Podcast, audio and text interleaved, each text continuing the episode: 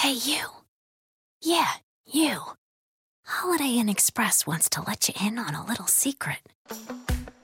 There's still time to get at least 20% off at holidayinexpress.com during our annual sale. We'll even throw in free breakfast. Just kidding. Breakfast is always included in your stay at Holiday Inn Express. Book now and save at holidayinexpress.com. Terms apply. Esto es Mezcum Podcast y en el episodio de hoy vamos a discutir la victoria del Barça en el Clásico y los rumores del mercado de invierno. Mezcum Podcast comienza ahora.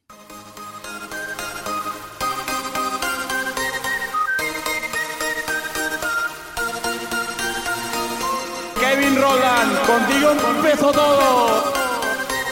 Som el millor club del món, diguin el que diguin. Vinga Barça vinga Catalunya! Apreteu els cinc cinturons, que ens ho passarem bé.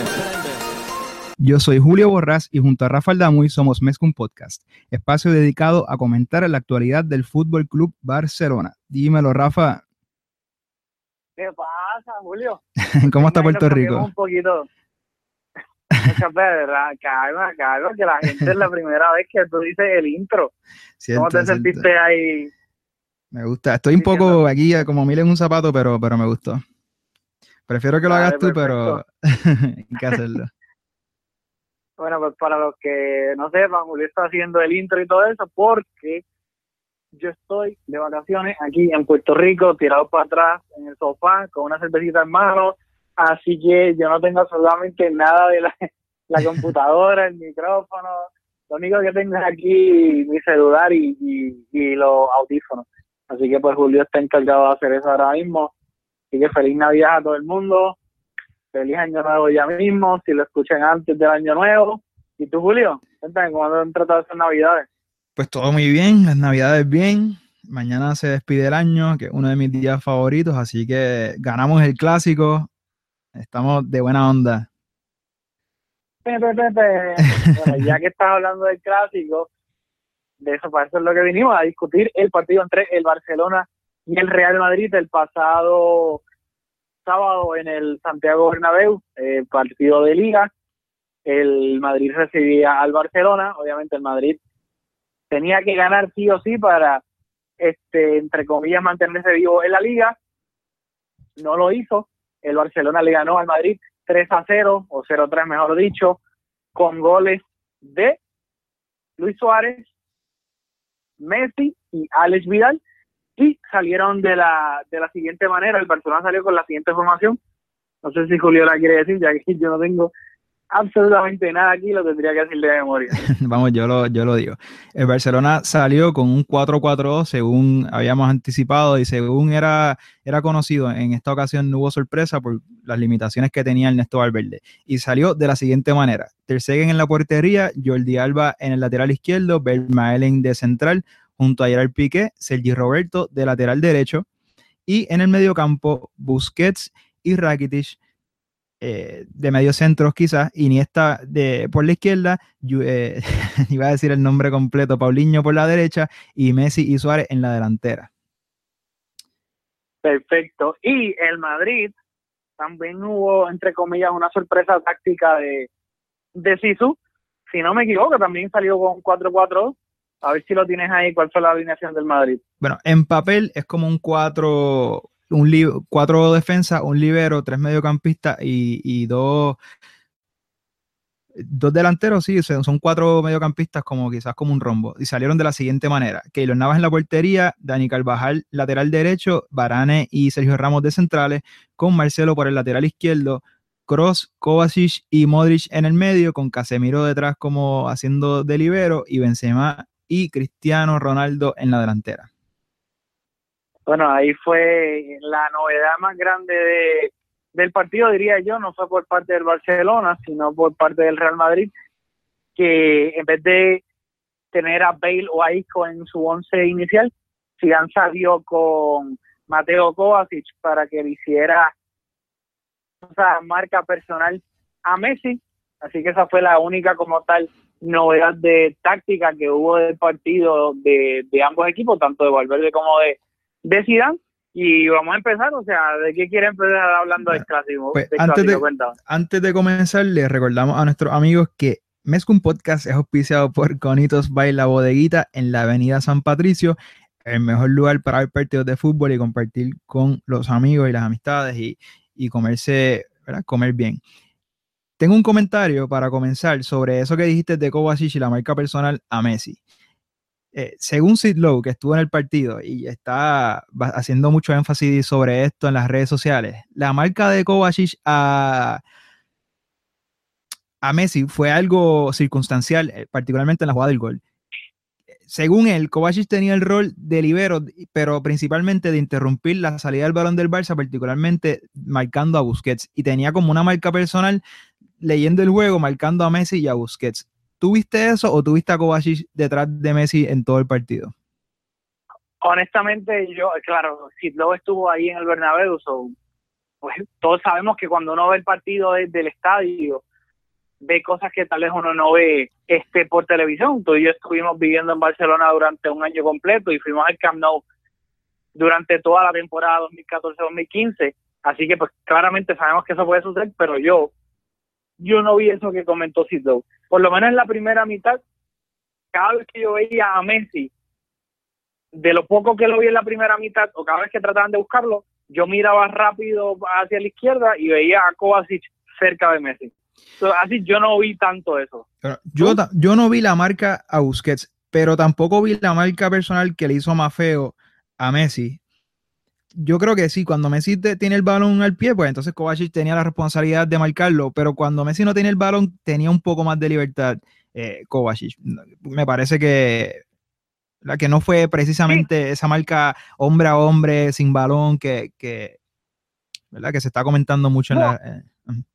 Sí, yo lo que vi, y tal vez pues puede ser eso a lo que se refería, de que cuando Messi no tenía ningún chance como tal de recibir el balón, ahí Kovacic no ejercía tanto la presión encima de Messi, como que le daba un poquito de espacio. Tal vez eso es lo que él se refiere, pero tan pronto Messi estaba en una situación de que el balón estaba en su sector del campo y él técnicamente podía recibir el balón, ahí sí yo veía a Kovacic respirándole en la nuca.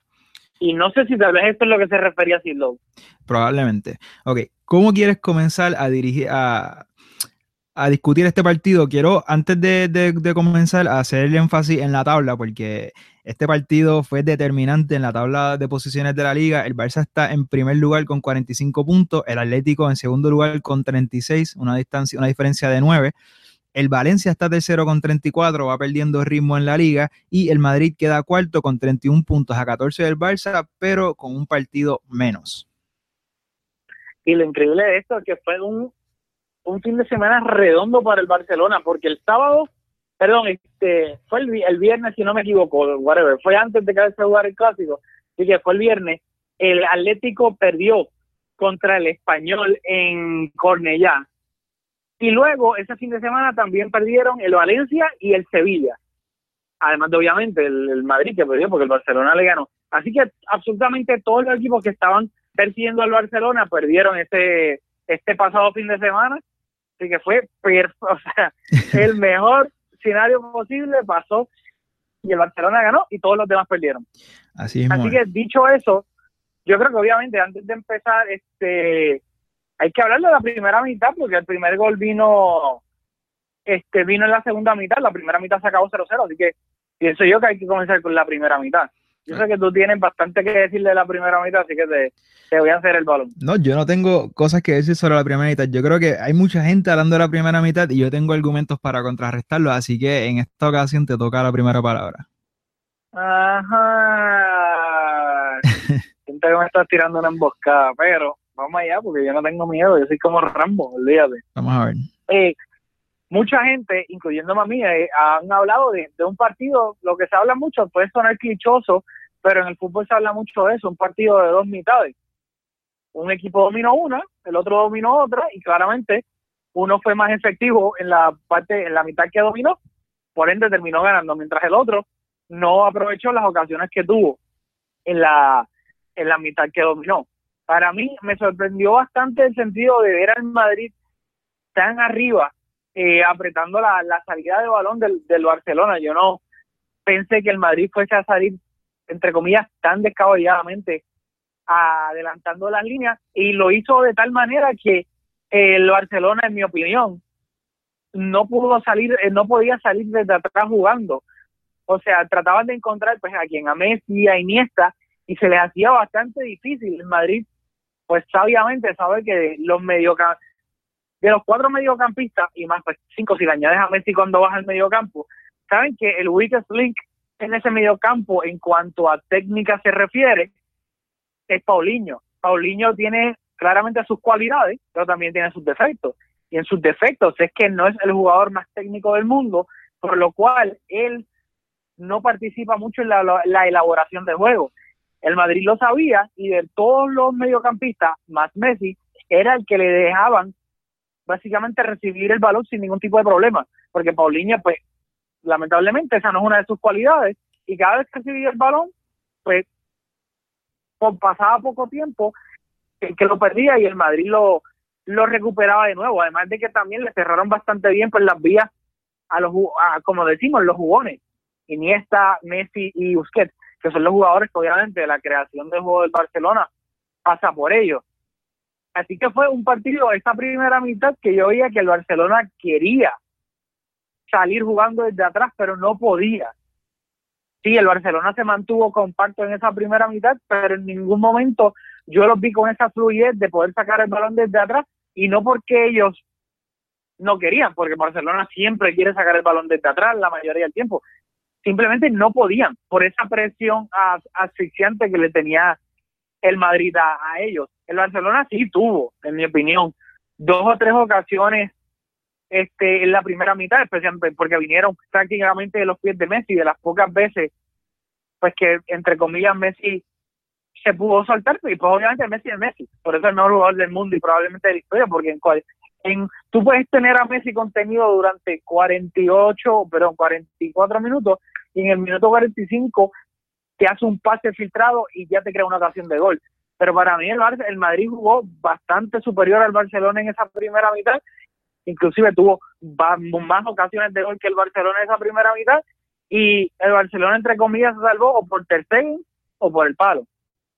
Así que ese da entonces la palabra. Bueno, yo para comenzar a construir mi argumento quiero empezar a, hablar de, lo macro y, e ir entonces, ¿verdad? Puntualizando por qué estoy en total desacuerdo con ese, con ese análisis que tú acabas de hacer. Primero, creo que fue un partidazo. Para el fanático casual y para los fanáticos de ambos equipos, eh, fue una primera mitad bastante, aunque no hubo goles, bastante tensa. Yo creo que no me equivoco. Estamos de acuerdo ahí en decir que es un partido que nos disfrutamos. Estoy seguro que todos los fanáticos que vieron el partido, aunque fueran neutrales, se lo disfrutaron. Fue un partidazo. Ok.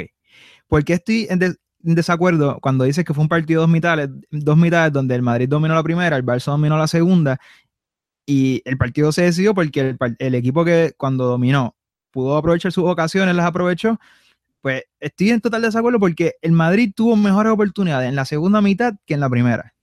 Vamos a empezar por ahí. Segundo, el Madrid tenía que ganar. Yo hice énfasis en la previa, comenté las estadísticas de la buena presión que hace el Madrid a las defensas rivales. Pasan mucho tiempo, mucho, mucho tiempo en el tercio, en el último tercio rival.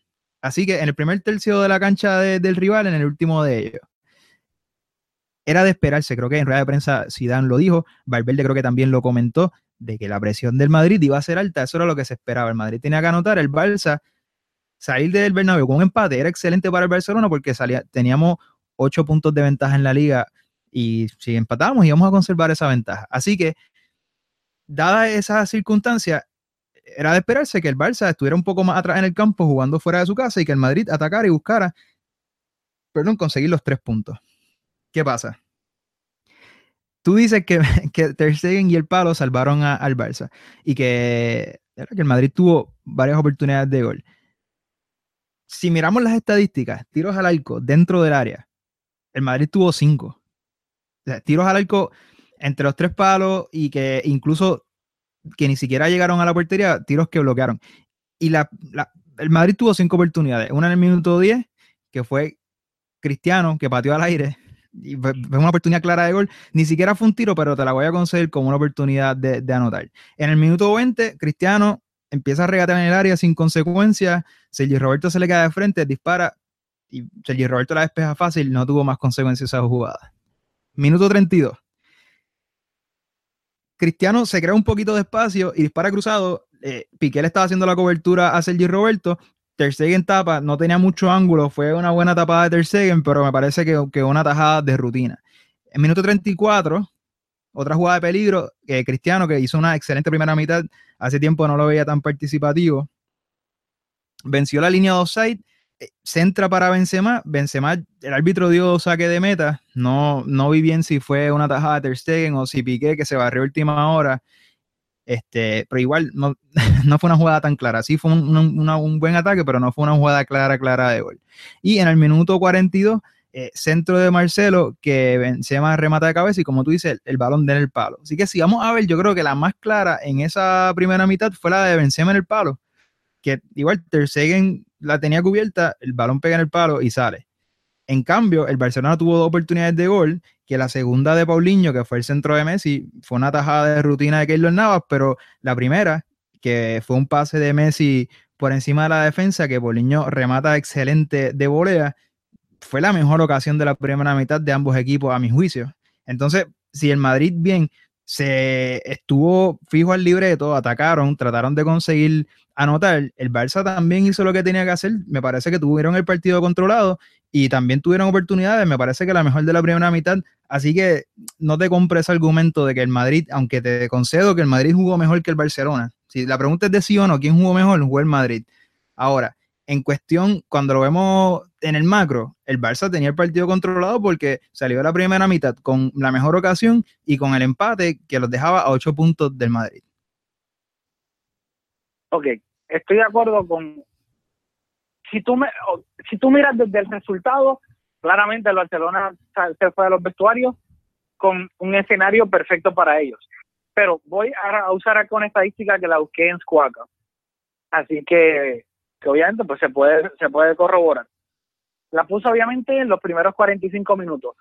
Los toques del Barcelona, ¿cuántos fueron en su propio campo versus cuántos fueron en, el, en la mitad del Madrid? El Barcelona en esa primera mitad, 63.19% de los toques del Barcelona fueron en su propia en su propia mitad del campo, mientras que 36.81% fueron en el campo del Madrid. O sea, el Barcelona estuvo tocando más de la mitad de, sus toques fueron en su en su propia propia mitad del campo.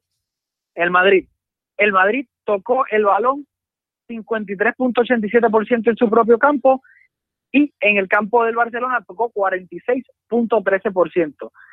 Creo que obviamente eso refuerza la, el análisis de que el Barcelona estuvo arrinconado en su propia mitad durante toda la primera mitad. El Barcelona, yo difiero, aunque yo estoy de acuerdo en tu lectura de que el Barcelona no necesitaba ganar, el Madrid sí. Creo que eso no, obviamente no hay nadie que lo discute, estamos de acuerdo. Pero lo que yo no estoy de acuerdo es que el Barcelona, por ende Valverde, haya a propósito, adrede, salido al Bernabéu a, entre comillas, defenderse o estar la mayoría de la primera mitad tocando en su propio campo. El Barcelona, en mi opinión, quiso, pero no pudo. El Barcelona, todos lo comentamos aquí, eh, incluso tú y yo en la previa, de que al Barcelona ya no tener a Neymar y obviamente no tener a Dembélé todavía, el Barcelona no tenía esa ese outlet de rapidez para poder meter un pase filtrado y salir a la contra. El Madrid claramente lo sabía y dijo, aquí probablemente no hay ninguno del Barcelona que pueda ganarle la espalda a Barán o a Sergio Ramos desde nuestra propia mitad, porque Messi es un tipo ex- explosivo, pero claramente ya no tiene la rapidez que tenía cuando tiene 19 años. Suárez no es el delantero más rápido del mundo. Jordi Alba se podría decir que es nuestro jugador más rápido ahora mismo, y Jordi Alba es un lateral, tampoco es que este es un delantero. Sergi Roberto es un tipo con bastante despliegue físico, pero tampoco es una bala. Así que el Barcelona no tenía ninguna manera de poder ir, ir a la contra. El Madrid lo sabía y por ende adelantó tanto las líneas.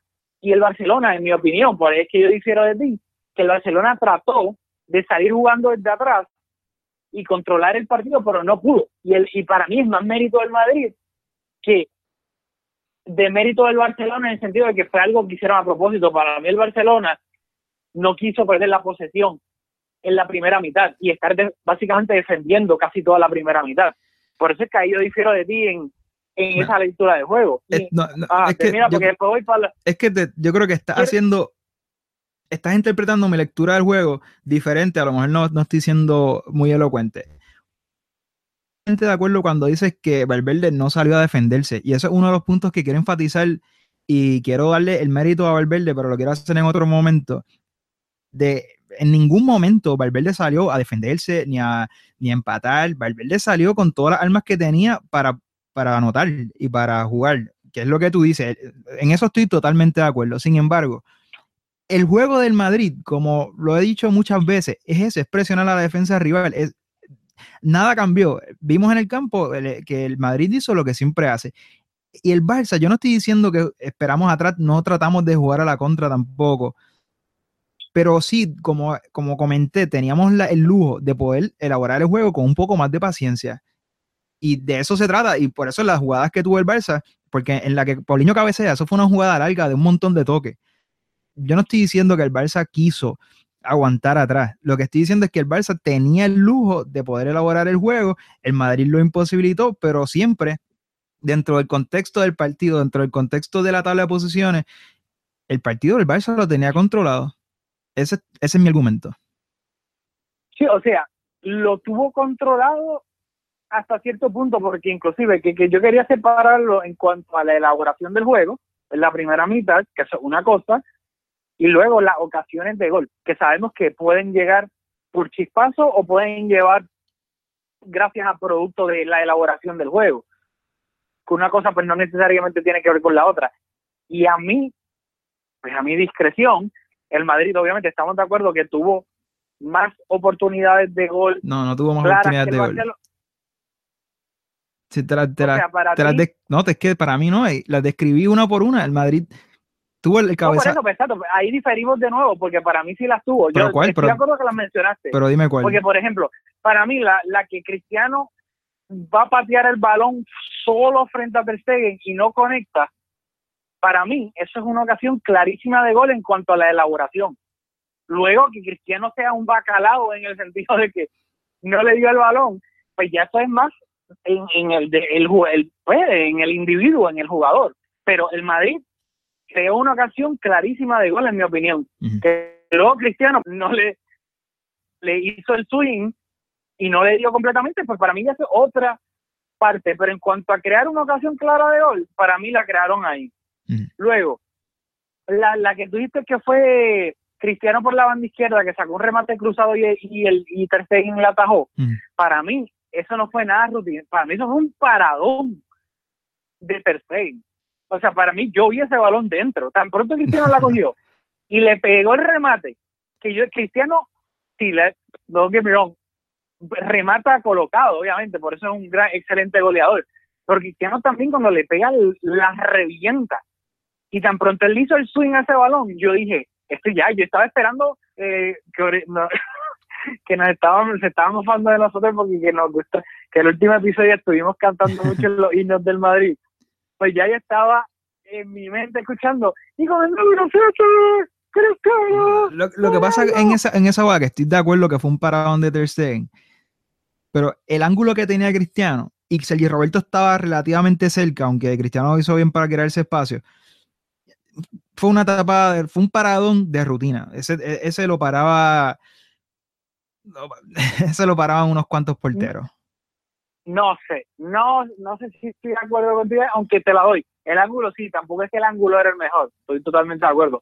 Pero eh, con la potencia que remató Cristiano, Ter Stegen tuvo que, en cuestión de milésimas de segundo, levantar el brazo y no me recuerdo si fue con la mano o con el pie que la desvió, eh, pero fue de que súper cerca, fue un, un remate a quemarropa y para mí eso fue un paradón de tercero. Para mí, Ahí, pues, o sea, para mí eso fue una buena parada, pero la que le paró Ter Stegen a Bale solo, más adelante de, la línea del punto penal, uno contra Sí, fue uno. mejor. O sea, eso fue, Fue mejor, sí. una ocasión, por eso te digo que, que la- si la mejor ocasión de- del Madrid en la primera mitad fue esa, yo, yo, No, yo creo que el, el Barça tuvo un partido controlado.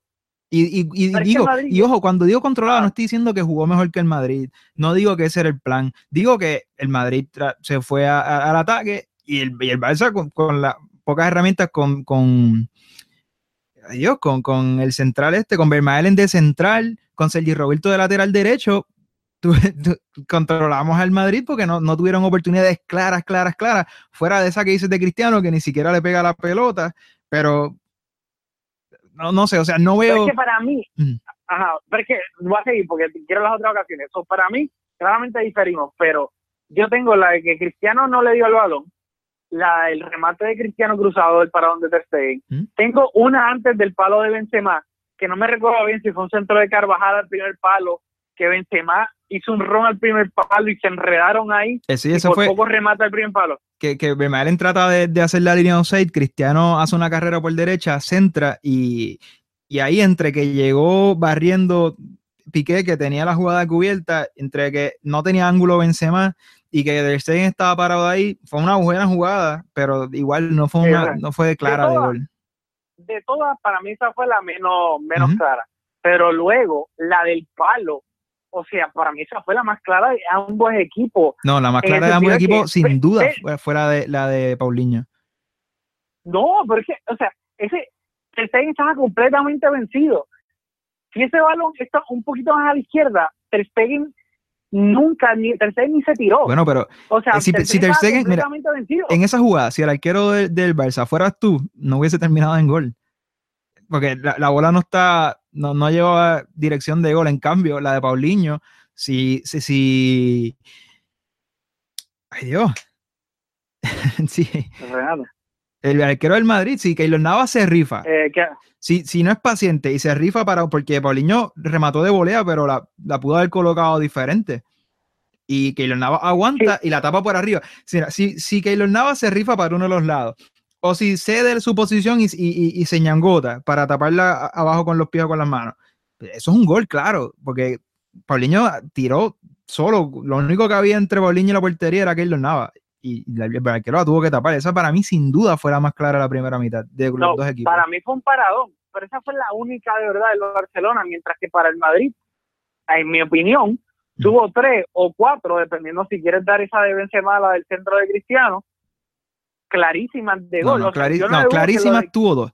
La de Cristiano que falló y la de y la del palo de, de Benzema. y la de y el remate cruzado. Y el remate cruzado sin ángulo, vamos, tres. Son tres, son Mm. tres, tres, tres contra uno. Mm. Clarísimas, clarísimas. Bueno, pero bueno, Luego, si vamos, eh, si vamos, tuvieron si vamos a dar la cruzada, si vamos a dar la cruzada, pues tenemos que ser la- el cabezazo de Paulinho, llevaba dirección de gol y, y que los Navas se tuvo que tirar, y eso fue una jugada súper Sí, pero- elaborada. Sí, pero esa de, esa del cabezazo de Paulinho, pues ahí sí que yo te digo que conociendo el porterazo que es Keylor Nava, los reflejos de gato que tienen, eso fue una parada Eh, rutinaria. te estoy de acuerdo. Para, Para mí esa, para mí es esa y la de Cristiano Cruzada se cancelan. Porque No, son, fueron no, dos no, paradas, do- dos paradas de rutina. Yo no creo que Cristiano hubiese No, anotado a, a otro portero en esa jugada y, y yo estoy seguro que Paulinho no, no lo hubiese anotado a otro portero No. de buen nivel en, el- en el cabezazo. Para mí la de, ok, si vamos a poner una ta- en mi opinión, esa que tú dices que se cancelan, para mí no se cancelan porque para mí la, la tajada de Ter al remate, cristiano, remate cristiano, al remate cruzado de cristiano, eh, que te lo digo, a veces soy disléxico y cambio todo. Eh, para mí esa parada es un 7, mientras que en nivel de, dificu- de dificultad por lo cercano que estaba y la potencia que lleva el remate. Mientras que la de la de Keylor era para el cabezazo de Paulinho, eh, teniendo en cuenta la distancia que había este entre Paulinho y, y Keylor, para mí es un 5 y siendo generoso. Para mí no, yo no la vi tan difícil que dijera, hoy, qué paradón. El, el, la que le dio de volea, sí. Esos fueron reflejos puros y fue un bombazo que le metió frente a Keylor pero para mí la segunda, yo no podría cancelarla con el remate de cruzado de Cristiano, porque para mí el remate cruzado de Cristiano, por lo cerca que estaba y la potencia que llevaba, fue mucho más paradón que ese de Keylor al cabezazo de Paulinho. Bueno. Entonces, vamos a estar de acuerdo, pero para mí, ocasiones clarísimas, clarísimas de gol son tres contra uno. Luego hay half chances, un remate bobo de Luis Suárez, suavecito. Sí, esas que- no, no, no fueron dio. ocasiones de gol, ni, ni mucho menos. Sí, esas no, esas Y- no y claro. Vamos, o sea que estamos de acuerdo que la más, más, más clara la tuvo el Barça, aunque tuvo una y el Madrid No, tuvo tres. Ahí yo no estoy de acuerdo. Jugando- Esa más clara jugando fuera de casa y sin la necesidad de anotar. Para mí, eso Ay, es un pero- partido controlado.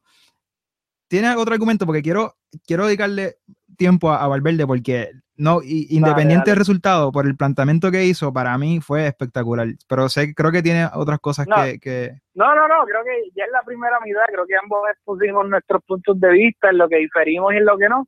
Y pues ya después nuestros oyentes ahí, habrá quien, alguien, quien esté de acuerdo contigo, quien esté de acuerdo conmigo, so eso va a ser interesante ver eso después. Pero yo creo que ya en la primera mitad la, la cubrimos bastante bien y, y detalladamente. Bueno, Sigue. Yo- quiero aplaudir los pantalones de Valverde. Porque como tú bien dijiste, en la, hablando sobre la primera mitad, el Barça no salió a empatar, ni salió a jugar al contraataque, ni, ni salió con otra intención que no fuera a ganar el partido, ¿verdad? Sí. Valverde pudo haber puesto a Sergi Roberto y a Semedo por la banda derecha para tapar a, a- a Cristiano y a Marcelo y no lo hizo. Jugó con Sergi Roberto de lateral y puso a Paulinho para el frente. ¿Y por qué para mí eso tiene tanta valentía? Porque Paulinho no hizo ningún esfuerzo en este partido de hacer las coberturas como lo solía hacer Rakitic con, con Dani Alves. No hizo ningún esfuerzo por cubrir la banda derecha. Así que Sergi Chacho, Roberto Sergi lo dejaron completamente solo. Y eso tiene mucho carácter porque viendo el- la presión que estaba poniendo el Madrid, otro técnico hubiese dicho, no, vamos a tener que cambiar este planteamiento. Y Valverde siguió fiel a su idea, porque de nuevo, estuvo bien solo Sergi Roberto por esa banda. Otro, otro factor, ¿verdad? Que, que me hace valorar la valentía y quizás recklessness de Valverde. En este partido, como Kovacic y Casemiro estaban cubriendo de las espaldas a Cross, Cross estaba bien suelto, mucho más suelto de lo que es habitual y incorporándose por la parte izquierda del campo. Así que teníamos a Cristiano, a Cross, que participó en varias jugadas de peligro de esas que tú comentaste, y a Marcelo, que también participó en esas jugadas. Así que teníamos como un 3 contra 1 y mérito a Sergi Roberto también, que lo tapó todo. Así que, entonces, otra cosa también, en el primer gol es una asistencia de Sergi Roberto que hace una carrera por la banda derecha. O sea, aún teniendo Sergi Roberto que contener a tres jugadores, no estaba amarrado a su posición y a Valverde le dio la libertad, hizo una carrera por la banda derecha y termina asistiendo en el primer gol. Para mí eso tiene tanto y tanto y tanto mérito. Yo no quiero que eso se pierda porque cualquier otro técnico, dadas las condiciones y el personal del Madrid, hubiese dicho, Roberto, tú te vas a quedar pegado a esa banda, yo te voy a poner por delante a Alex Vidal o a un jugador que te ayude a, a marcar. Y no, no solamente estuvo solo, sino que también se atrevió a irse al ataque. Y para mí eso es, y yo lo dije en el, en el podcast anterior, tú juegas ofensivo y el dios del fútbol te recompensa. En este caso, el que fue más ofensivo, dado la- su personal, fue Valverde porque Zidane pudo haber puesto a Bale, pudo haber puesto a Modric y escogió a, a Kovacic, un jugador con un perfil un poco más defensivo. Y mira, el, me dio, el tiempo me dio la razón, el dios del fútbol premio al técnico que fue más valiente. Bueno, ya que hablaste de ese primer gol, vamos a analizarlo un poco. El Barcelona se adelantó en la segunda mitad 0-1 gracias a un gol de Luis Suárez, pero todo comenzó con la elaboración de ese gol en la en la parte del campo del Barcelona. Busquets, Busquets que obviamente es el mejor mediocentro del mundo y para mí de los 10 mejores jugadores del mundo y más eh, underrated que hay en el planeta Tierra, salió de la presión que Busquets tal vez no tuvo una primera mitad tan excelente, pero en la segunda mitad, ante la presión del Madrid, se dio la vueltita que se da, amagó, amagó, y encontró a la espalda de, de Modric a Iván Rakitic, y luego Rakitic condujo el balón desde el mediocampo hasta el borde del área de Keylor Navas, porque nadie le salió tenía, que es lo más que se ha comentado también de este clásico, que tenía a Mateo Kovacic al lado suyo, pero Kovacic se quedó completamente con Messi para no perderlo, o sea, esa entre comillas marca personal,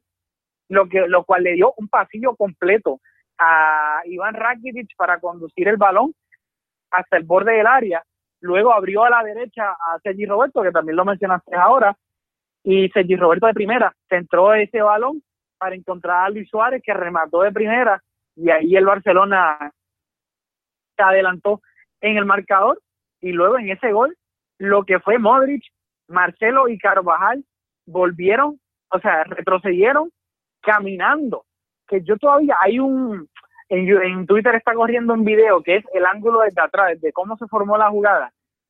Y yo todavía no puedo creer en un clásico cómo esos jugadores volvieron a la defensa trotando. O sea, era increíble verle el pasotismo de ellos así caminando como si fuese un juego de, pretemporada. Bueno, eso también es otro punto, porque ahorita te, te, advierto que te voy a hacer una emboscada de ese mediocampo del Madrid que a ti tanto te gusta. Y, y como comenta, o sea, eh, Busquets es tan y tan bueno que se echa encima al mediocampo completo del Madrid, se quita como a tres jugadores con un movimiento bien sencillo. Y Luis Suárez, ya hablé de Sergio Roberto, Luis Suárez no hizo ningún esfuerzo por colocar ese balón. yo quiero pegarle al balón y que entre, que esté entre los tres palos y que pase que me la tapen, pero esta bola no, no la voy a tratar de colocar, esta bola no va a ir fuera. Y le pegó ahí que, que Navas tuvo oportunidad de taparla, pero fue un golazo. Y fue un golazo a la contra, pero aquí, en otra ocasión en la carrera de Messi, con un poco más joven, un marcaje personal, aunque fuera intermitente, no sabemos si este partido fue intermitente, pero ciertamente en la jugada del gol, Kovacic decidió marcar a Messi en vez de atacar el balón. es, peligrosísimo porque en este momento de su carrera tiene la madurez y la inteligencia de sacar completamente a Kovacic de la jugada. Y lo que tuvo eh, Rakitic por el medio fue un auténtico, una auténtica autopista. Y, ¿verdad? y ahí las críticas que le caen a, Zidane, aunque antes del gol, bastante bien, bueno, o sea, como comentamos en la primera mitad, las dos ocasiones de gol que tuvo el Barça fueron de las botas de Messi, así que también no tenía Kovacic controlado a, Messi, pero cuando te, te, marca un gol, entonces le caen todas las críticas a Zidane y yo creo que con mérito.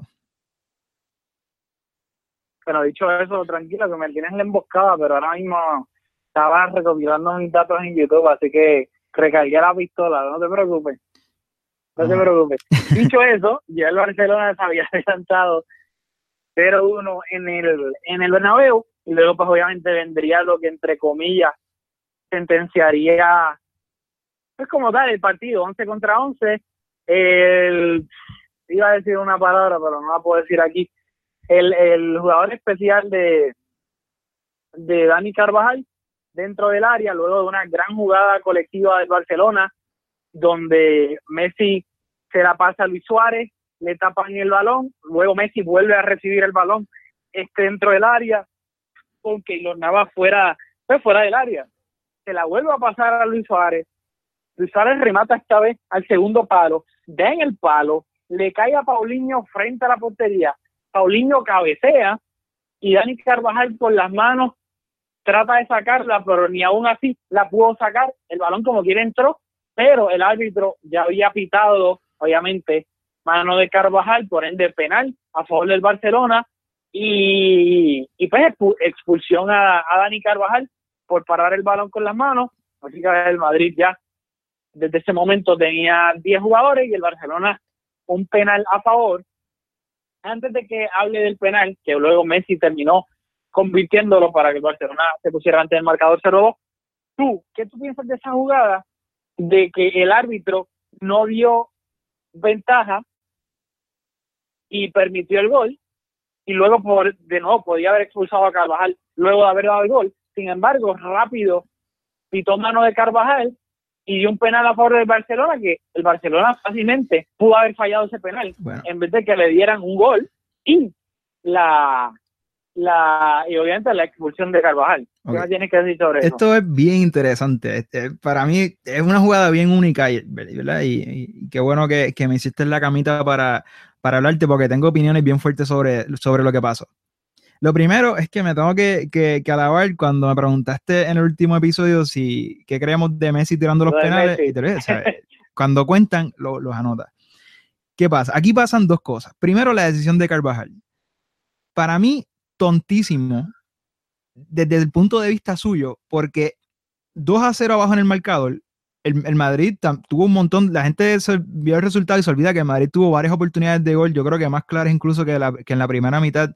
11 contra 11, el Madrid contra el Barça, con 30 minutos de juego, nos empatan y nos pueden hasta ganar.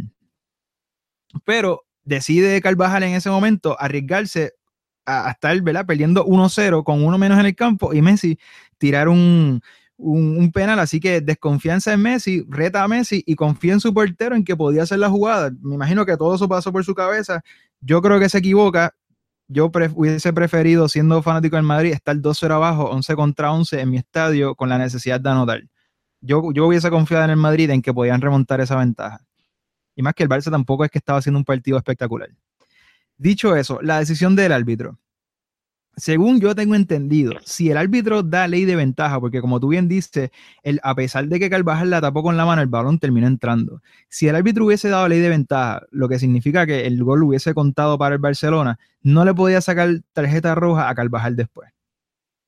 Y por eso es que el árbitro decide que la infracción de tapar el balón con la mano, de la manera en que lo hizo, ameritaba una tarjeta roja y por eso de, toma la decisión rápido de no dar ley de ventaja, anular el gol, porque el gol entró y ceder un penal.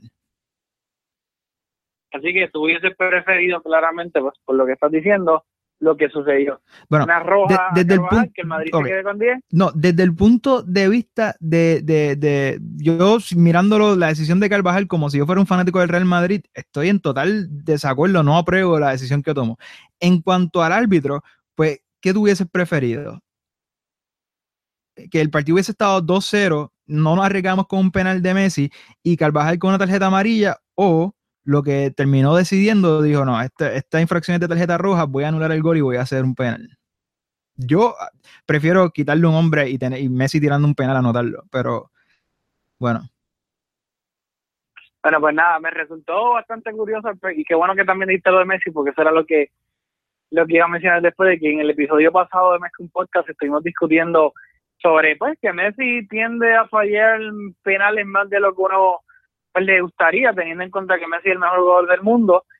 Y tú pues dijiste, diste el ejemplo, perdón, de que no te importaba que aún así tú prefieres a Messi en la final de la Champions, minuto 89 contra el Madrid. Y curiosamente, pues, el Barcelona tuvo un penal a favor y Messi lo, pues, lo tomó y no falló en el Bernabéu ante, ante el Madrid, que a mí lo que me da una risa Mm. es que Messi, si tú te das cuenta, y esto lo digo, o sea, soy fanático del Barça, pero lo tengo que admitir que ahí Messi siempre que marca gol en el Bernabéu, lo celebra. O sea, Pero- si te tienen... Ajá, Ahí hay un video, no sé si lo viste. sí, sí, sí, lo vi. El del video del fanático gritándole cosas. Ajá. Pues yo creo que fue respuesta a eso, más allá de, de que, de que quería celebrarlo en el Bernabéu. No, no, claro, pero, o sea, Messi, hay que recordar que en una parte del Bernabéu, que no sé exactamente, no me recuerdo cuál es, creo que es, obviamente, tú mirándolo, si tú estás viendo el televisor, a la derecha, el córner de abajo de la derecha, allá arriba en la tercera gradería, creo que ahí es donde está la sección de los visitantes. O ahí obviamente están los, los culés que viajan. Pero Messi como tal en el Bernabéu, siempre que marca un gol, tal vez porque Messi es un poquito pues más sencillo y qué sé yo, pero Messi lo celebra en la cara y tú sabes que en el Bernabéu, tú acabas de ir al Bernabéu hace poco, la, la grada está bastante cerca del campo, así que Messi básicamente le celebra en la cara los goles, ya sea sacándose el escudo y paseándoselo, corriendo, abriendo las manos, sacando la camiseta, o sea, Messi le celebra en la cara con toda la intención del mundo a los fanáticos de Madrid cuando marca en el Bernabéu. Que Cristiano, aunque claramente también lo hace en el Camp Nou, pero Messi también lo hace bastante descaradamente. Exacto, o sea, Cristiano sin duda alguna lo hace.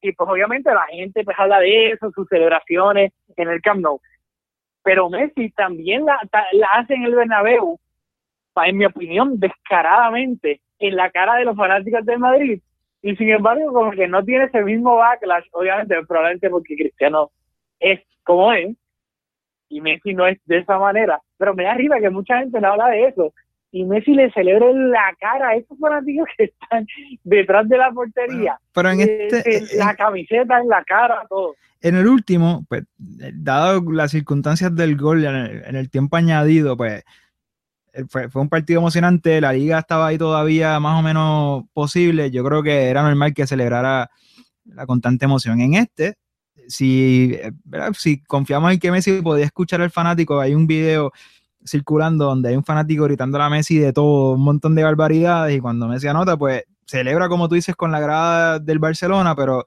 un poco mira a ese fanático, mira en esa dirección, entonces ahí es que hace que levanta las manos. Yo creo que por ahí van las cosas Sí, más allá de ser como que, no sé. no sé, yo no le tiraría la toallita porque si nos vamos a poner con esa, ¿qué jugador de otro equipo no recibe insultos en el estadio del otro? No, O sea, yo estoy, estoy de acuerdo, pero no, no, cuando lo vi como que no leí tanto, como que no leí tanta, pero sí tienes razón, lo suele celebrar mucho más contra el Madrid. a mí me dio bastante risa eso. Este, nada, pues ya el Barcelona mencionó todo este punto penal, el Barcelona estaba ganando 0-2. Luego, eh, Valverde hizo varios cambios, pero uno, el único que quiero mencionar es que entró, pues lo, me dio hipo aquí tomando la cerveza, que Temedo entró y el Barcelona pasó a jugar como habíamos mencionado en la previa, que por lo menos yo lo dije 100% seguro que yo prefería eso, de Semedo como lateral derecho y Sergi Roberto alante de él, pues con total libertad, etcétera. Y al ser, tengo que decirlo, me- Semedo entró un poco este frío y tuvo ocasiones eh, acciones defensivas malas que, que llevaron a ocasiones de, de peligro del Madrid. Luego Semedo ya se asentó un poco, luego de que tuvo esos dos errores. Y, y para mí, eso fue lo que tuvo que haber hecho desde el principio, porque para mí esa velo esa velocidad, ese aporte defensivo de Semedo en la banda derecha es absurdo. Y técnicamente también Semedo no es que es un burro con los pies. Semedo técnicamente es buenísimo, así que ayuda mucho en la salida del balón por ese sector del campo. Así que lo vimos, obviamente ya con el partido, pues, entre comillas, decidido, pero nada, lo quería, lo quería mencionar por encima. Y al final llegó el tercer gol del Barcelona, yo creo que la persona menos esperada de todos nosotros, Alex Vidal terminó marcando el tercer gol del partido tras una jugada brutal de Messi en la banda derecha, que hay que decirlo, que fue el balón, este, se fue el balón, así que el árbitro debió haber pitado saque de, de banda a favor del Madrid, no lo hizo, pero luego Messi, con una jugada que me recordó al Messi de, del 2006-2007, jugando por la banda derecha, se llevó a Marcelo, que ya yo he perdido la cuenta de cuántos pegues Messi le ha dado a Marcelo durante toda esta última casi década. Y Messi se le fue, Marcelo lo pisó, le hizo falta, le quitó el zapato sin querer. Y Messi siguió con el balón sin un zapato con la media y terminó asistiendo a Vidal que remató un remate suavecito Taylor, eh, Taylor este Taylor inclusive le llegó a, a llegó a tocar el balón pero el balón como quiera terminó entrando a la portería ¿qué me tienes que decir de ese gol? Bueno, el, el gol fue no tuvo consecuencia en el, en el- resultado y el partido estaba decidido un poco la persona que lo anota, Alex Vidal, que no tiene continuidad en el Barça, es motivo de burla por fanáticos de, de todos los equipos y del Madrid y yo creo que un poco casi un insulto que en el clásico, en el Bernabéu, termina sentenciando, bueno, no sentenciando, pero termina anotando eh, Alex Vidal, fue, fue un poco cómico. Quiero... Sí, o sea, yo creo que eso, rápido, eso es lo único que, que hay que recalcar de este gol, que fue adding insult to injury. O sea, que te termine de marcar el 3-0, Alex Vidal. Es como que, No, y, en ¿En la serio? celebración de ese gol, cuando hay una toma que se ve Alex Vidal y Messi abrazados, después llega eh, André Gómez, también se une al abrazo de Irma Helen, y es como que anda carajo, ¿qué acaba de pasar aquí? lo que es increíble, que te, terminamos jugando con André Gómez, que solamente le quiero dedicar 20 segundos. Pero qué malo es. O sea, André Gómez entró en un partido totalmente resuelto. 0-2. El Madrid con 10 jugadores Y hubo dos jugadas que obviamente el Madrid volcado al ataque con 10 jugadores estaba dejando un espacio absurdo a su espalda, que el Barcelona pudo haber metido el tercero y el cuarto eh, antes del gol de Alex. Y André Gómez, siempre es que increíble, está con 10 jugadores, él tomaba o, o la decisión incorrecta o el remate lo mandaba como 20 10 por encima de la portería. Y yo digo, loco, ¿qué tú haces? O sea, revienta la portería que como mínimo obliga a Keylor a hacer una tajada. O sea, eso es sentido común. ¿Qué tú haces tratar de ponerla al ángulo? Es como que a mí no hace sentido. Eh. Y me, hasta me, es, absurdo lo que me desespera André Gómez de que un partido resuelto contra el Madrid y todo, yo me puso, te lo juro, me puso de mal humor esas jugadas que tuvo. Era como que para qué tú le das minutos a, al muerto este. Yo prefiero lo que pongan a, a en, en el campo, a tocar ahí en el medio campo, que André Gómez, porque es que no aporta nada. No, o sea, es que en este partido estamos bastante limitados, así que para tener un poco pierna fresca, ¿verdad? En el, el partido ya acabándose, pues le dio espacio Valverde a André Gómez. No quiero que se me escape, no quiero que se me escape. Porque yo creo que es algo importante también que, que incide en el resultado. La presión, yo tampoco creo, por eso es que no me molesta un poco hacer un análisis resultadista de este partido, que el Barcelona cambió algo en la segunda mitad que drásticamente cambió el, tono del partido, porque creo que no lo hemos mencionado, la primera mitad la historia del partido fue que el Madrid estaba presionando, presionando, presionando, presionando. En la segunda mitad, el Barcelona tuvo mucho, mucho, mucho el balón y pudo elaborar jugadas más largas.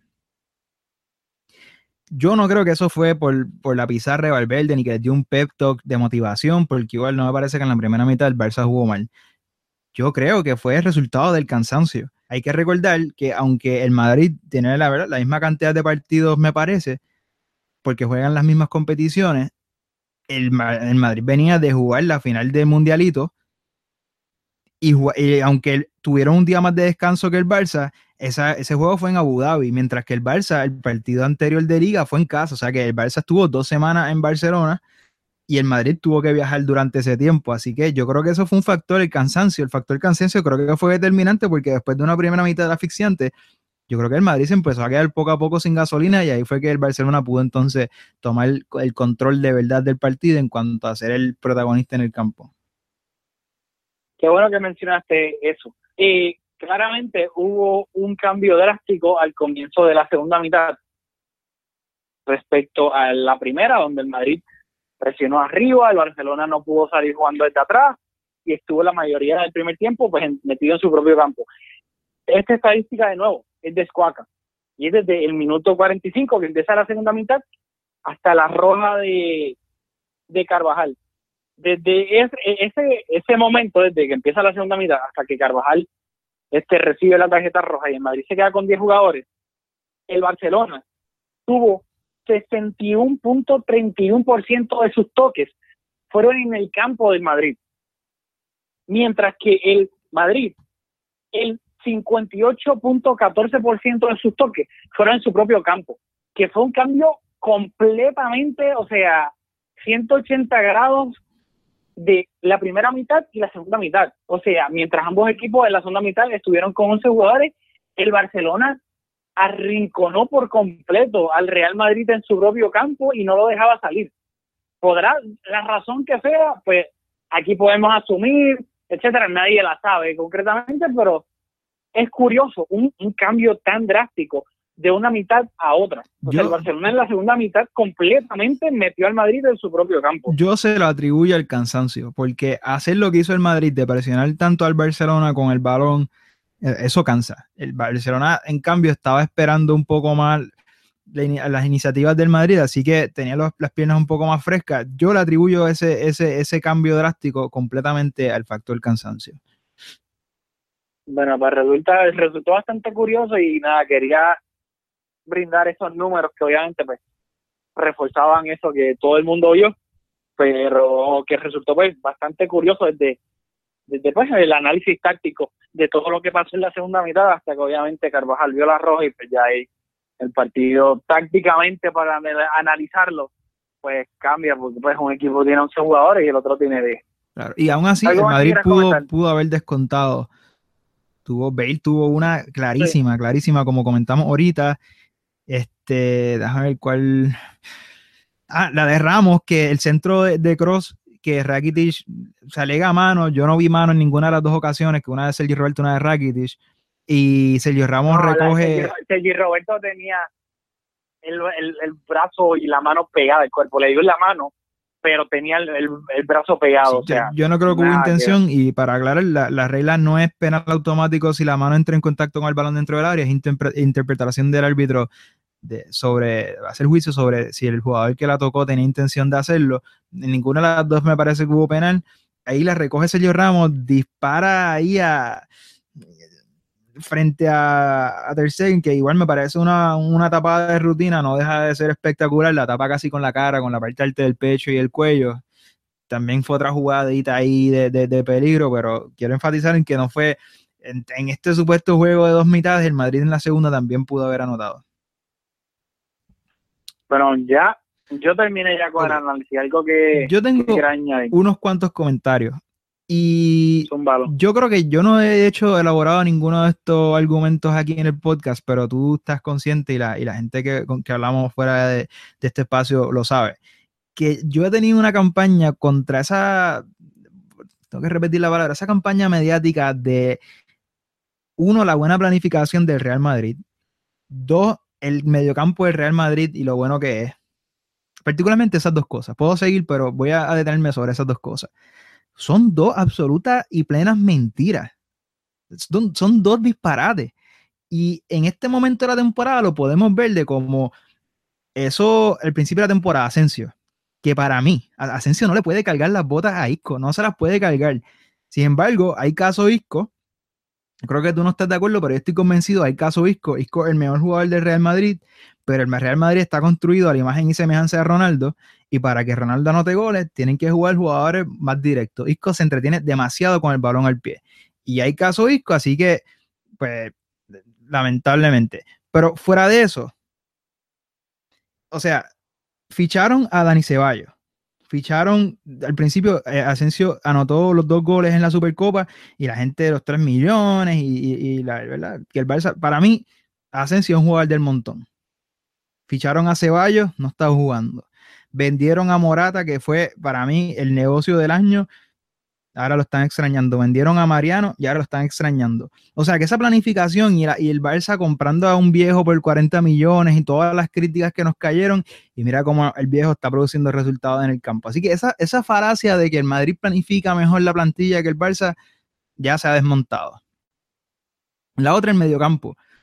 O sea, este, el medio, Pero, en, en este, en- pero enumérala para después yo de refutarla. pues ya, esa uno. Ahí, después ahí La- se me olvida algo. La planificación y, y- y particularmente al, al principio de la temporada, la gente obviamente, Asensio marcó dos golazos y olvídate, y de repente hemos visto lo que siempre he dicho, o sea, y lo, y lo cual, algo de lo que me estoy dando cuenta, a mí no me gusta, yo creo que Asensio es un jugadorazo, pero cuando empezó la temporada, olvídate, Asensio era, ¿cuánto es la cláusula? Si compraron a Dembele por 120, ¿cuánto es la cláusula de Asensio? De 40, bro, del de 40, ¿ok? En cuanto al mediocampo del Madrid, sigo insistiendo que la clave de ese mediocampo es Marcelo, que aunque no está teniendo la mejor temporada, no quiero volver al partido del clásico, pero de, mis recuerdos, de sus botas salieron el, centro que, que le hace Cross a, a Cristiano, que Cristiano tira al aire, fue un pase buenísimo que le hace Marcelo a Cross. O sea, Marcelo es la clave de ese mediocampo y no es mediocampista.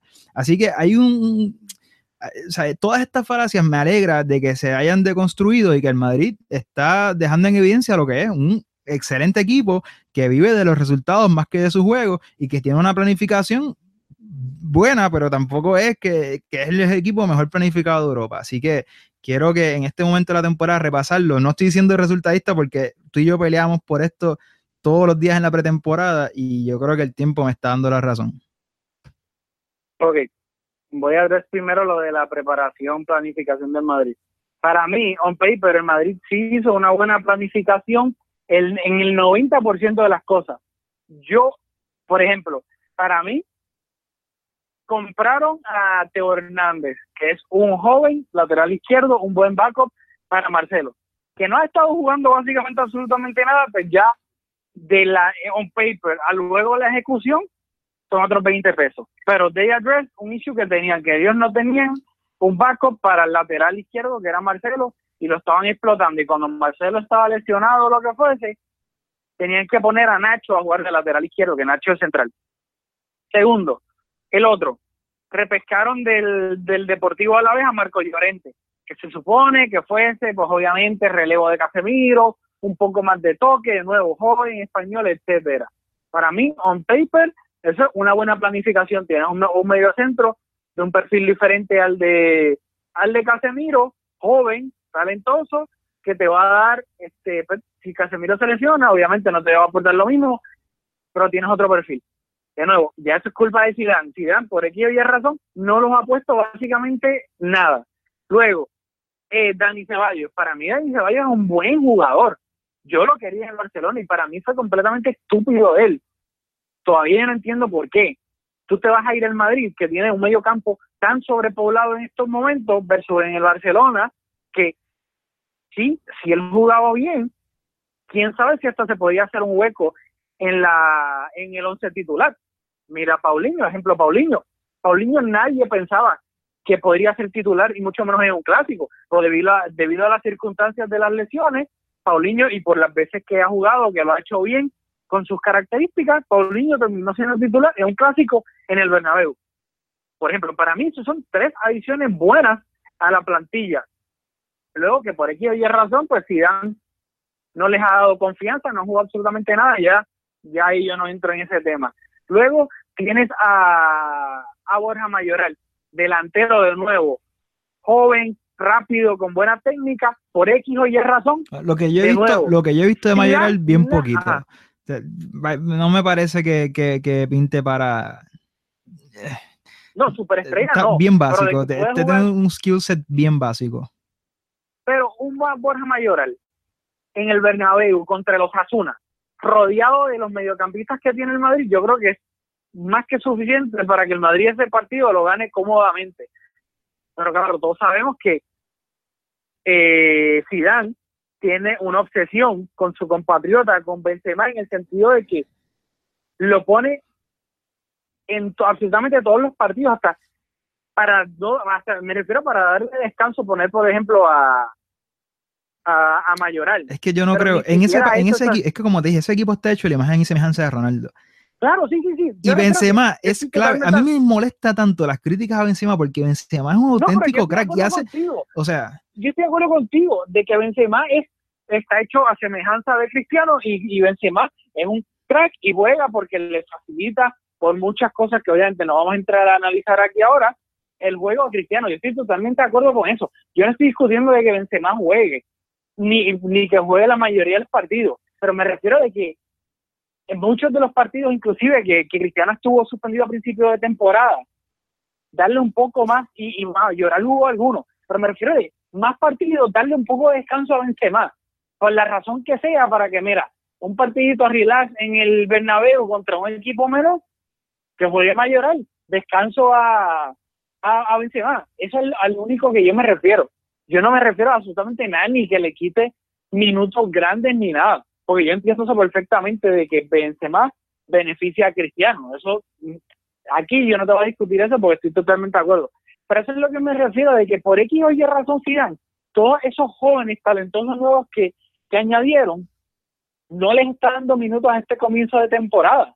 Inclusive también para mí que fue un error, obviamente esta es otra discusión que vamos a tener probablemente cuando se acerque eh, la eliminatoria entre el Chelsea y el Barcelona, pero para mí Morata es un crack. Y el año pasado tú tenías un crack con gol y tenías a Morata saliéndote del banco o empezando los partidos, entre comillas, no tan difíciles.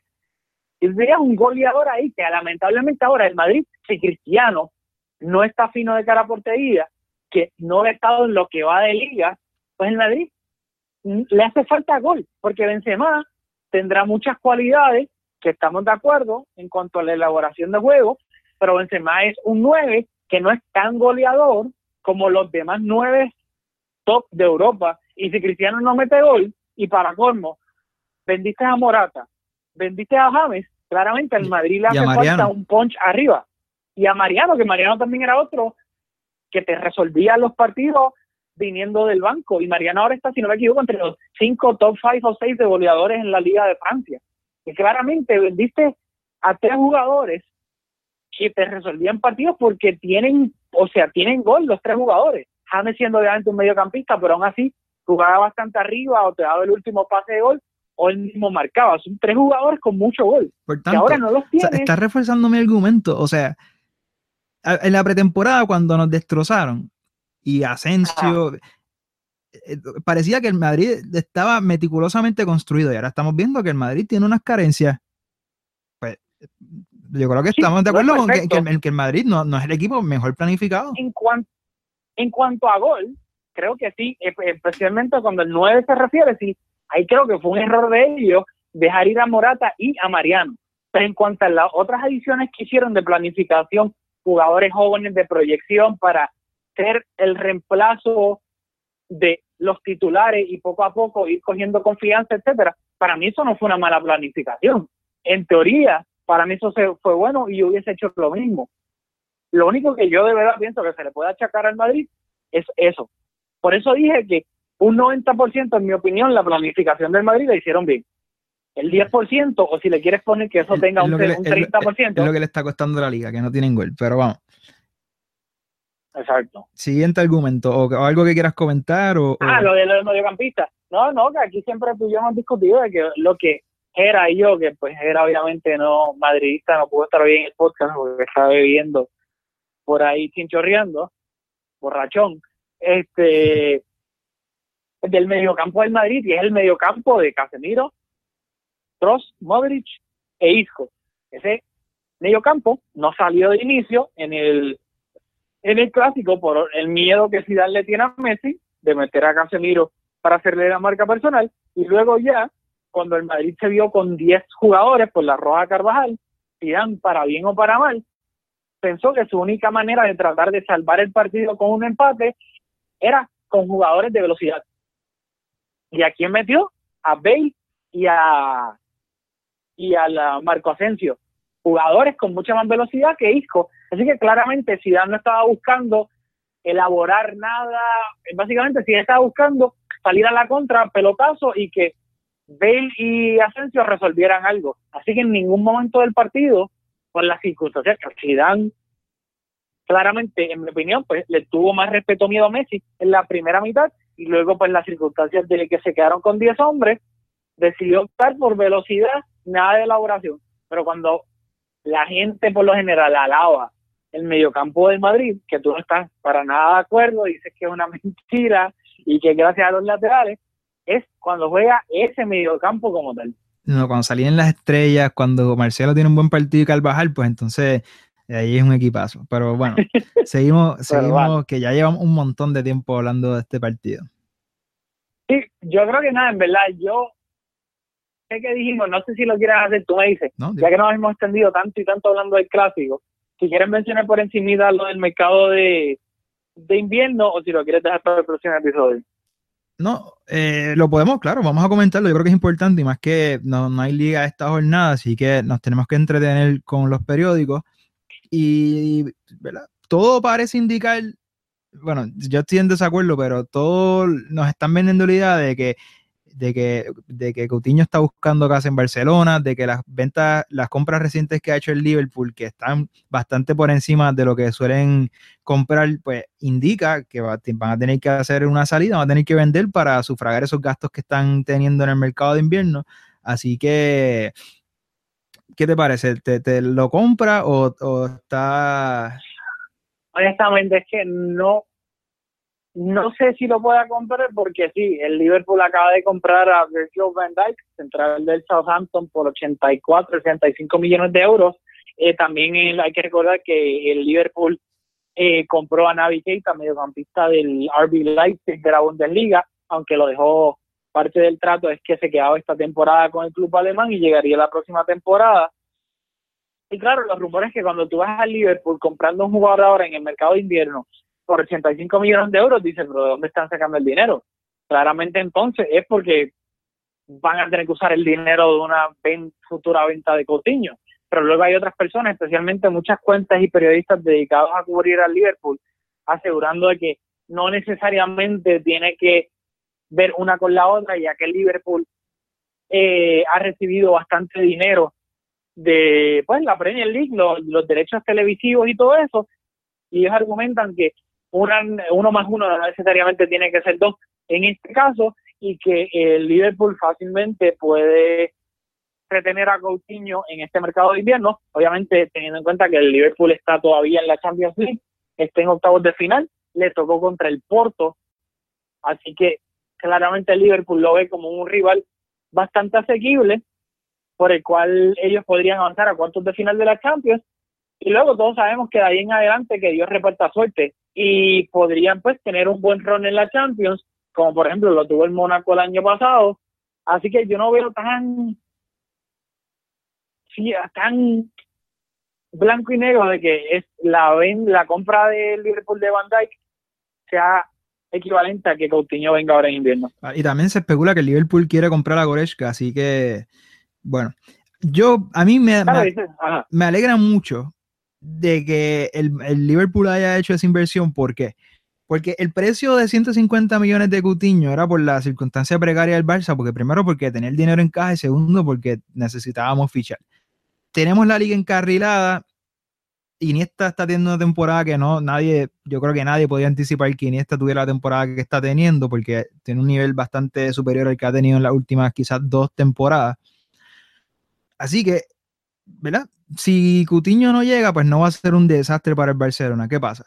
Yo, si nosotros lo incorporamos para esta temporada, aunque no puede disputar la Champions, pues no le veo tanto uso porque ya la, Copa del Rey es un título que en jerarquía está tercero, la liga ya está bastante encarrilada, no puede jugar la Champions, así que ya después de ganar el clásico, como que mm, gastar ciento y pico de millones en Coutinho, como que ya no parece tan appealing. ¿Qué pasa? En verano, el primero de, junio, Coutinho cuesta 65 millones, baja de, de 150 a 65, porque yo dudo mucho que algún club pague 150 millones por él. De nuevo, ese precio era por las circunstancias que habían. Así que mientras Liverpool siga invirtiendo su dinero, si lo hace, si lo está haciendo con miras de vendernos a Coutinho en verano, pues eso nos pone la bola en nuestra cancha porque no tenemos entonces con dos meses de negociaciones, el, jugador puede forzar la salida, ¿verdad? Un, cierto tipo de circunstancias que pueden abaratar su costo considerablemente. Así que me reitero que fue tonto el Liverpool en, no venderlo cuando pudo en verano por una cantidad bastante elevada, así que yo creo que esos 150 millones ya no los van a volver a ver.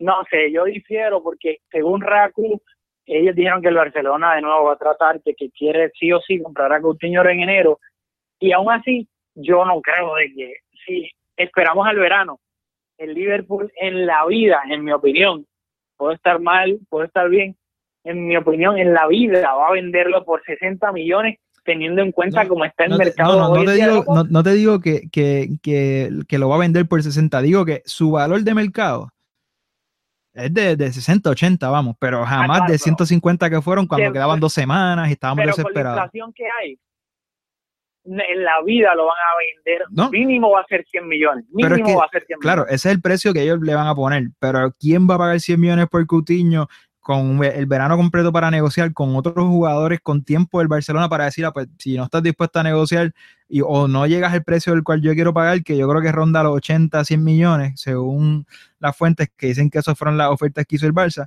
pues entonces podemos comprar a Arthur por 40 o 30 y pues ya el Barcelona no está en la misma situación en que estuvo, así que yo creo que el Liverpool, se puede despedir. Pero es que yo pienso que el Liverpool entonces si nadie quiere pagarlo, que yo pienso que, por ejemplo, el PSG fácilmente podría dar 100 millones por Coutinho, yo pienso que, que el Liverpool, nadie, el Barcelona dice eso, pues el Liverpool yo creo que no va, el, Liverpool no va a tener ningún problema en decir, ok, pero no lo quieren, no lo quieren pagar. Pues perfecto, nos quedamos con Coutinho. No, no, no. Y a Coutinho no, no, le quedan uno o dos millones. Coutinho es bueno, pero mira, el Liverpool se va a quedar con Coutinho. A Coutinho le quedan como cuatro o cinco. Coutinho se va a quedar con, o sea, eres bueno, pero no es 150 millones de bueno. Yo creo que si no lo logran vender, fue un fracaso rotundo y total, porque Club igual coge a Navi Keita y Goretzka y coge un medio centro y pone otro loco más por la banda y juegan igual o mejor que sin él. O sea, yo creo que fue un auténtico fracaso de, la parte del punto de vista de ellos. Yo creo que los 150 millones era una barbaridad y, ¿verdad? y dadas las circunstancias, pues vamos. Pero no, o sea, yo creo que el Liverpool, si no logra venderlo, perdió en esta operación y, va a tener que darle un contrato. Probablemente le tendrán que reforzar el contrato, a lo mejor tendrá una ficha más alta para que no siga coqueteando con otro equipo, porque como tú dices, igual el PSG lo podría, podría venir a por él. Así que, no sé, yo creo que el Liverpool perdió en esta, en, esta operación? No sé. Veremos. Ciertamente ya está por abrirse la ventana de fichajes de invierno, así que no creo que vaya a ser la, la última vez que hablemos de Coutinho. Así que habrá que estar pendiente. Ya dicho eso, yo creo que ya podemos ir cerrando este episodio. No sé si tienes algo más que decir o si ya puedo terminar de cerrarlo yo creo que ya está todo dicho, estamos súper contentos, como dijimos, el Barça tiene la liga bastante encarrilada, le ganamos al rival que el rival más importante, el rival histórico, un equipo que ha ganado dos Champions corridas, el único equipo que ha hecho en la historia, un auténtico equipazo, aunque ¿verdad? yo digo mucho que no me gusta su mediocampo como juega, aunque estoy consciente que son unos cracks los jugadores individualmente, o sea, ganarle al, Bernabéu, al, al, Madrid en el Bernabéu y con una idea clara, que es lo más que, que, me quedo, que el Barça, yo creo que desde el primer momento, aún el Madrid atacando, el Barça tenía una idea clara de, lo que quería hacer en el partido y eso es algo que yo creo que aún con, los resultados de Luis Enrique, no, el Barça no siempre tenía una idea de lo que quería hacer y eso era algo que yo lamentaba. Eh, yo creo que fue una muestra de, de la calidad del equipo que es el Barcelona, que hasta ahora yo creo que estaba en entredicho podíamos especular o decir que quizás eh, habíamos ganado equipos inferiores, ahora le ganamos al, al Cuco y convincentemente, así que, digo convincentemente por el resultado, ¿verdad? Como acabamos de discutir el juego, no, no fue que le dimos un baile, pero lo que le hicimos al Madrid en el Bernabéu tiene mucho mérito, así que estamos súper contentos, nos vamos, todavía no es la mitad de, de la vuelta, pero nos vamos en la mitad de este año calendario yo creo que lo cerramos positivo, particularmente esta parte de la temporada, porque en la temporada anterior no, logramos los títulos que aspirábamos, pero en general súper contentos para comenzar el 2018. Bueno, pues dicho eso, ya estoy totalmente de acuerdo con todo lo que dijiste al final. Eh, los quiero exhortar, eh, a que ya, por favor nos dejen reviews este, de cinco estrellas en iTunes ¿Por qué? Porque de esta manera es que funciona iTunes y mientras más reviews de 5 estrellas uno reciba, más le va a salir a, la gente, pues a las personas que tienen iTunes en su feed. Y obviamente, pues, ¿qué significa eso? Que podemos llegarle a personas que tal vez le gusta el Barcelona y le gusta el fútbol, pero no saben de la existencia de Mezcum Podcast. Así que esa es la mejor manera que nos pueden ayudar, eh, obviamente, a seguir creciendo y que más personas sepan sobre Mezcum Podcast. Así que nada, feliz Navidad, feliz año nuevo y nos vemos el año que viene.